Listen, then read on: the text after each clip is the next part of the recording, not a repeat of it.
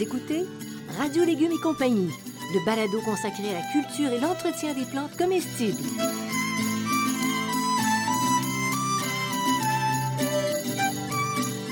Laitue, Basilic, plantation, poivron, bleuet, pollinisation, haricots, arrosage, fraises, insectes ravageurs et maladies, concombres. fertilisation. Radio Légumes et compagnie, le balado qui vous dit tout pour cultiver et entretenir simplement les plantes comestibles de façon naturelle.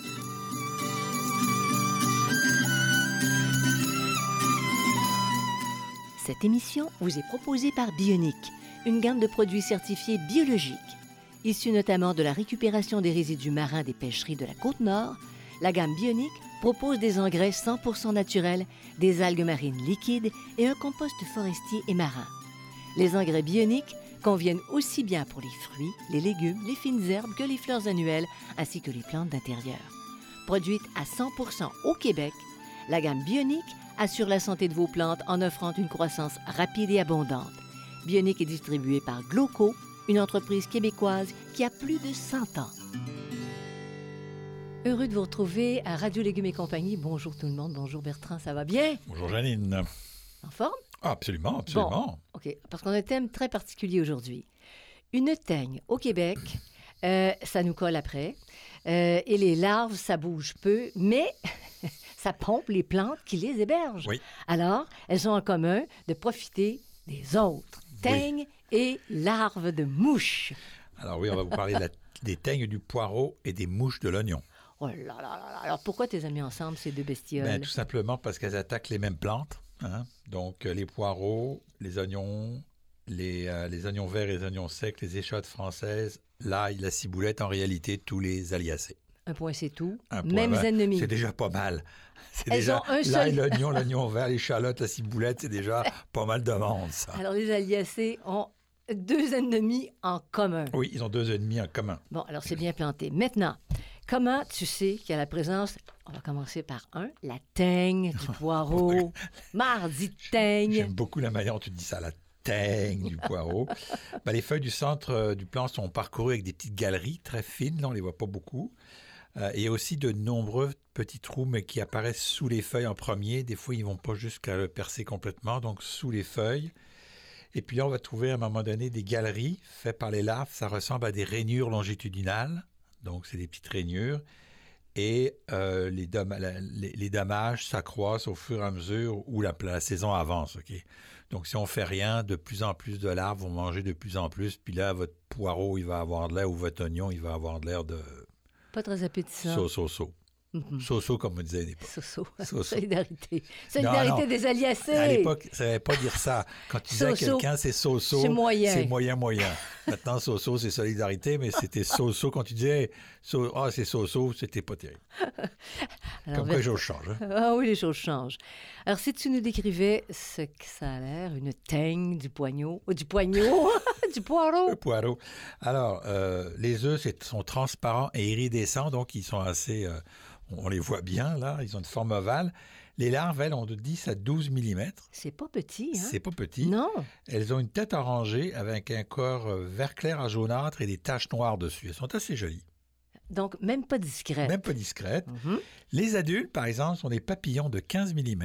Donc, Mhm. c'est des papillons, on aime les papillons, mais là, c'est. hein, ils ont des ailes brunes pâles, grises ou noires, puis ils ont des petites taches triangulaires euh, blanches au centre du dos. Moins spectaculaire. Moins spectaculaire, mais assez intéressant. C'est bien, c'est ça. Alors, le cycle de vie, parce que tu as parlé, la population augmente, alors on s'imagine bien qu'ils savent s'y prendre pour se multiplier. Eh bien, ils font trois générations par année. Un détail dans la vie. Un détail dans la vie du poireau. Un Ouais. détail dans la vie du poireau. Oui. C'est surtout la vie du poireau qui est en jeu. Alerte. Donc, ils hibernent sous forme de pupe et d'adultes. Une Euh, pupe, dans- une pupe. Une pupe, c'est euh, une espèce de petite euh, boîte brune là qu'on retrouve dans le sol. Là. OK? Une espèce de. C'est-à-dire que c'est pas des. C'est pas, c'est pas des œufs, c'est pas des larves, puis c'est pas des insectes, c'est des pupes. Une pupe. Parfait. C'est entre les, en- en- c'est entre les trois. Ce qui est, ce qui est non identifiable parmi les autres. C'est après les œufs, puis avant les, av- avant les larves. Parfait. OK? Oui. Donc, au printemps, les adultes, se- les adultes se réactivent et s'accouplent dès que la température atteint 10 degrés Celsius. Elles veulent. Donc, ça veut. Les, femons- les femelles, elles vont pondre des œufs sur les faces inférieures des plantes. OK? Euh, les œufs sont déposés isolément sur les feuilles. Ok, Quand même, C'est il y a pas de la des amalgames, mais sont déposés euh, isolément. Euh, la vie de la femelle, elle, va durer de 3 à 4 semaines et elle peut pondre quand même une centaine d'œufs pendant tout ce temps-là. Wow, c'est ça, ça s'appelle pas au chômage. Non, c'est pas au c'est chômage. intensif. Donc, une fois que les œufs sont, sont, sont pondus, 4 à 6 jours après, ils éclosent et là, les jeunes larves commencent à se nourrir, tout simplement, C'est si dé- j'allais dire. c'est déprimant. Si- c'est- elles, elles font juste se nourrir, c'est-à-dire qu'elles bouffent les poireaux. oui, c'est Elles ça. bouffent les poireaux, OK. Euh, donc, elles sont sur les feuilles. Après ça, elles vont se, dé- euh, se déplacer vers le centre de la plante et c'est pour ça que c'est souvent la, la, la pousse qui est euh, bouffée. Quand la pousse est bouffée, la plante ne peut plus pousser. Alors, le centre du Québec peut se tenir tranquille. Non, c'est pas le centre du Ah, Québec, c'est le centre du poireau. Ah, d'accord. OK? Et, euh, et donc, avant d'arriver à, ma- à maturité, il y a cinq stades larvaires. Je vous dépasse les détails sur les stades larvaires en 11 à 23 jours. Et il y a la, la pupaison qui arrive. Et au bout de 12 jours, de nouveaux adultes euh, émergent et on recommence le cycle. Alors, tu as dit pupaison, rapport avec la pupe de tantôt. Ça. Et, et- et pour s'en souvenir, on va penser à puberté. Bon, ah oui, À- eh ben, en ça, doit stade être, de puberté. ça doit être à peu près la même chose. La pupaison. Euh, La, la pub et la puberté doivent avoir sûrement un rapport. Donc, si vous regardez, 6 jours pour les œufs, 23, euh, 20, 20 jours pour, pour euh, à peu près à toutes les, les cinq semaines, là, il y a une nouvelle. C'est pour ça qu'on en a trois, là, dans l'été. À toutes les cinq semaines, on a une nouvelle génération. Alors, comment on contrôle? C'est important. La teigne du poireau. Eh ben, on fait une transplantation hâtive et puis on, a- on installe un filet anti-insecte. A- Hâtif, c'est que tu, tu court-circuites leur, C'est leur ça. affaire. C'est ça. Oui, Comme, euh, tu gagnes du temps. comme moi, je plante mes poireaux puis mes, mes oignons dès le mois d'avril. Oui. OK? Oui. Tôt en saison, Mm. fait qu'ils ont le temps de bien s'enraciner. Et puis après ça, je mets, on va mettre un filet anti-insecte. Alors, je devrais le mettre filet anti-insecte tout de suite, mais dépend des années. Quand il fait encore un peu froid, là, je le mets pas. Puis dès qu'il commence à faire un peu plus chaud. Et puis s'il y a une infestation, on utilise, ça, ça marche assez bien, du BTK à tous les 10 à 12 jours, par exemple. On revient de manière assez systématique. Alors, les teignes sont maintenant avertis. Vous écoutez Radio Légumes et compagnie, le balado consacré à la culture et l'entretien des plantes comestibles.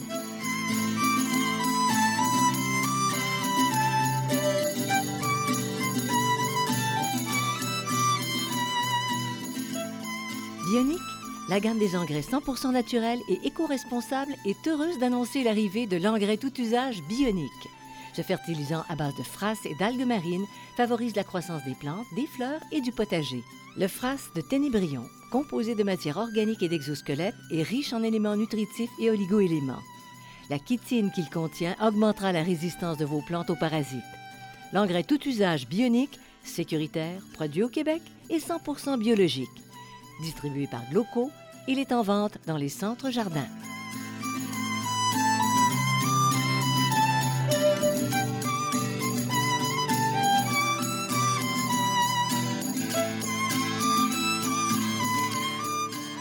Vous écoutez Radio Légumes et compagnie, le balado consacré à la culture et l'entretien des plantes comestibles.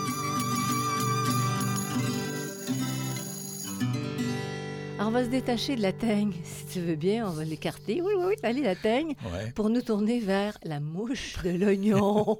C'est pas la mouche du plus- coche, c'est la mouche de l'oignon. ça se ressemble. Alors, Ah, Comment ça se manifeste, la mouche de Euh, l'oignon? un flétrissement des tiges. Donc, les, les- les- on a l'impression que la, la plante manque d'eau, mais finalement, c'est parce que les, les larves sont en train de la bouffer. Donc, si tu l'arroses, puis ça change rien, Ça change il y a rien. pot- potentiellement de la mouche. C'est ça. Donc, c'est des minuscules tunnels à l'intérieur du bulbe avec la présence de verre. Pourquoi? Parce que dans l'oignon, c'est surtout dans le bulbe qu'on va le retrouver. OK? Notamment dans l'ail aussi. OK? Le, le- le- le- le- la teigne, elle, c'est dans le feuillage, alors que le- la mouche, c'est dans le, le- le bulbe. La bulbe d'ail, le bulbe, et ainsi de suite. Le bulbe d'ail, c'est moins, moins pire, là. Puis on pense qu'une seule larve peut détruire jusqu'à 30 plantules. Donc, quand vous avez une jeune plantation, puis que vous avez de la mouche de l'oignon là-dedans, ils peuvent vous bouffer à, à peu près 30 plantules. Donc, c'est beaucoup, là, c'est assez vorace. Donc, tu interviens rapidement dès que tu as un soupçon. Oui. Hein? Bon. C'est ça. Et elles ont l'air de quoi, tes mouches de l'oignon? Elles ont, ben, les œufs sont allongés et blancs. Euh, les larves ont un corps blanc-beige euh, et sans pattes. OK? Euh, puis fuselées dans la partie ut- euh, euh, antérieure, mais on les reconnaît au fait qu'elles ont des crochets buccaux noirs. Elles ont des, des- des- comme des petits crochets buccaux noirs. Donc, ça, c'est la mouche de l'oignon. Les adultes ont 6 mm. Puis en fin de compte, ça ressemble à une mouche domestique. hein. Mhm. Donc, pour s'en souvenir, c'est une mouche. Donc, ça Oui. ressemble à des mouches. Le corps est gris pâle, recouvert de, pardon, de longues soies. Il y a des pattes euh, noires longues qui portent aussi des soies. Et puis, euh, euh, les ailes se croisent sur l'abdomen comme chez une mouche. Donc, euh, c'est comme si c'était une mouche. Même affaire, sauf qu'elle est plus, elle est plus pâle. Elle est plus pâle, est c'est ça. Puis elle est plus petite, 6 mm, c'est pas gros. Alors, ta mouche de l'oignon, son cycle de vie, est-ce que c'est aussi affolant que la teigne? Quasiment, oui. Ah non! Trois générations par année. Ah. Et voilà. Donc, euh, encore là, elles vont hiberner au stade de pub dans les premiers centimètres du sol. Et ça, c'est important de le retenir. On va y revenir. Au printemps, les, les, les pubs se développent et au mois de vers entre la mi-mai et la fin mai apparaissent les premiers, les, les premiers euh, Les adultes? les adultes. Oh! Donc il n'y a pas d'adultes dans le sol. C'est juste les pubs qui vont, qui vont rester dans le sol. Donc les, premières, les premiers adultes arrivent mi-mai, fin mai, quand il commence à faire assez chaud. Après 5 à 7 jours, ils ont déjà atteint leur euh, maturité sexuelle. Mhm. Ils s'accouplent. Évidemment. Après 3 à 5 jours d'accouplement, les femelles pondent. Et elles pondent des œufs en grappe sous la surface du sol, à proximité des, euh, des tiges d'oignon. Sous la surface. surface du sol. Parce qu'à l'époque, l'oignon n'est pas gros. Il n'est pas encore commencé à grossir, l'oignon. Il n'a pas, pas fait son bulbe. Donc, ils vont aller à côté des tiges. Et on pense qu'une femelle peut pondre entre jusqu'à 200 œufs au courant de sa vie. Donc, tu fais trois une femelle, trois générations, 200 œufs, ça fait 600 C'est ça. œufs. Tu multiplies ça par une coupe de, par une coupe de Oh. femelles, ça t'en fait pas mal. Mais, tu- mais sous le sol, tu dis sous le Oui. sol, euh, tu t'en aperçois comment? Ben, tu t'en aperçois pas. C'est justement. C'est justement Alors, faut le problème. creuses- faut que tu creuses le sol un Ben non. petit peu en surface. Qu'est-ce que tu fais? T'attends, que, t'attends de les voir sortir. si t'en as. Ben, il, com- il commence déjà à, à faire des dommages. Mais tu as des, t'as- t'as des petits trucs, là, je vais te donner des petits trucs après pour Ben, euh, les, combattre euh, avant qu'ils sortent je du suis sol. complètement terrorisée. Non, non, toujours pas terrorisé. Après l'éclosion, les larves se dirigent vers les racines, donc elles vont se nourrir jusqu'à atteindre leur maturité. Mhm. Et puis les adultes de première génération arrivent au début juillet et au début août, puis la, cinq- la seconde génération entre fin août et début octobre.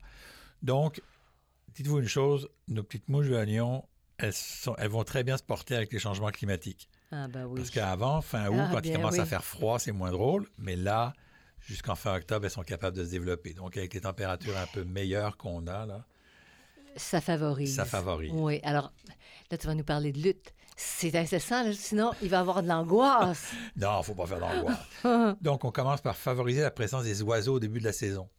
Pourquoi? Parce que les oiseaux, eux, ils savent qu'il y a des, euh, des, des- des- des larves dans le sol. Ah, T'as pas besoin, toi, d'aller C'est fouiller. eux qui vont fouiller le sol. Bien. Quand vous voyez les oiseaux fouiller le sol, parce que eux, ils savent. Vous, vous avez besoin de tout un attirail, une pelle, une, Un cure-dent.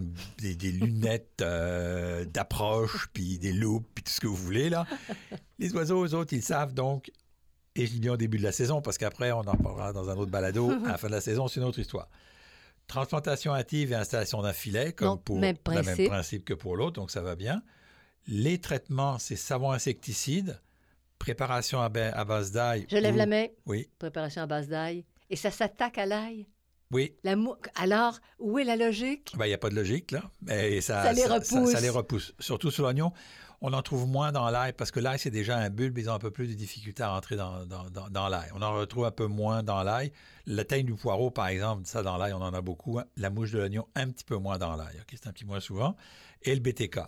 Et, et c'est là que c'est intéressant, il faut détruire les plantes infestées et bien nettoyer sol à l'automne. Si vous avez une surface où est-ce que vous avez de l'oignon, puis vous avez de la mouche de l'oignon, ramassez le plus de débris possible, puis mettez-les soit au compost euh, à chaud, c'est-à-dire compost qui va monter à 60 degrés et plus, Sinon, à la- sinon à la, à la ville. ville. Parce que les autres, ils vont l'utiliser, euh, et, euh, ça va être détruit. OK? Donc, ça, c'est très, très important de nettoyer les plantes infestées. Deuxième chose, si vous avez un sol qui est infesté par de la mouche de l'oignon, essayez de ne pas remettre des oignons pendant au moins les deux à trois années suivantes. Au moins l'année d'après, puis au moins l'année suivante. Pourquoi? Parce que comme ils sont dans le sol, ils font leur pupaison, mais là, ils sortent, puis il y a pas, ils trouvent pas d'oignons, fait qu'ils ils meurent. il meurt de faim. Ils meurent de faim. Est-ce que. Et moi, je dirais, un réflexe de petit jardinier, je gratterais la surface. J'enlèverais une petite couche de surface où il y a eu mes oignons. Est-ce que ça pourrait avoir de l'allure? Ou- Oui, mais tu risques d'abîmer, euh, d'abîmer tes oignons. C'est ça qui est le problème.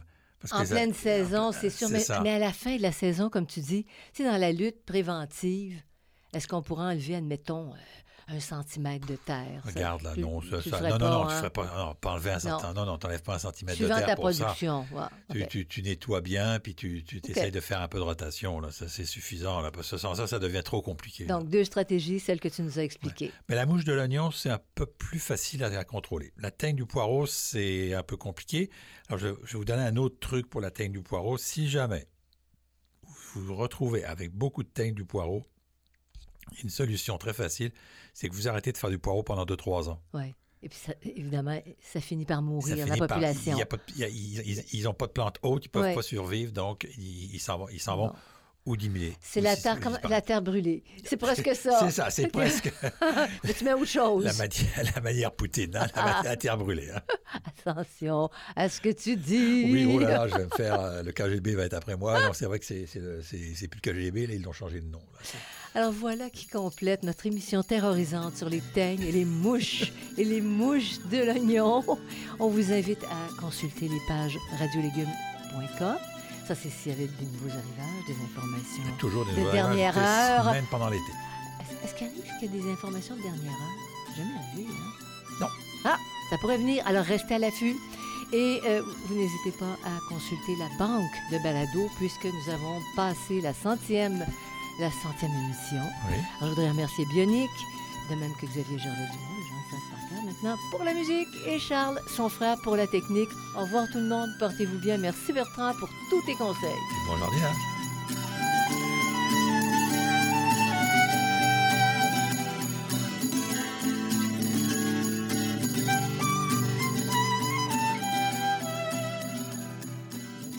Vous écoutez Radio Légumes et compagnie, le balado consacré à la culture et l'entretien des plantes comestibles.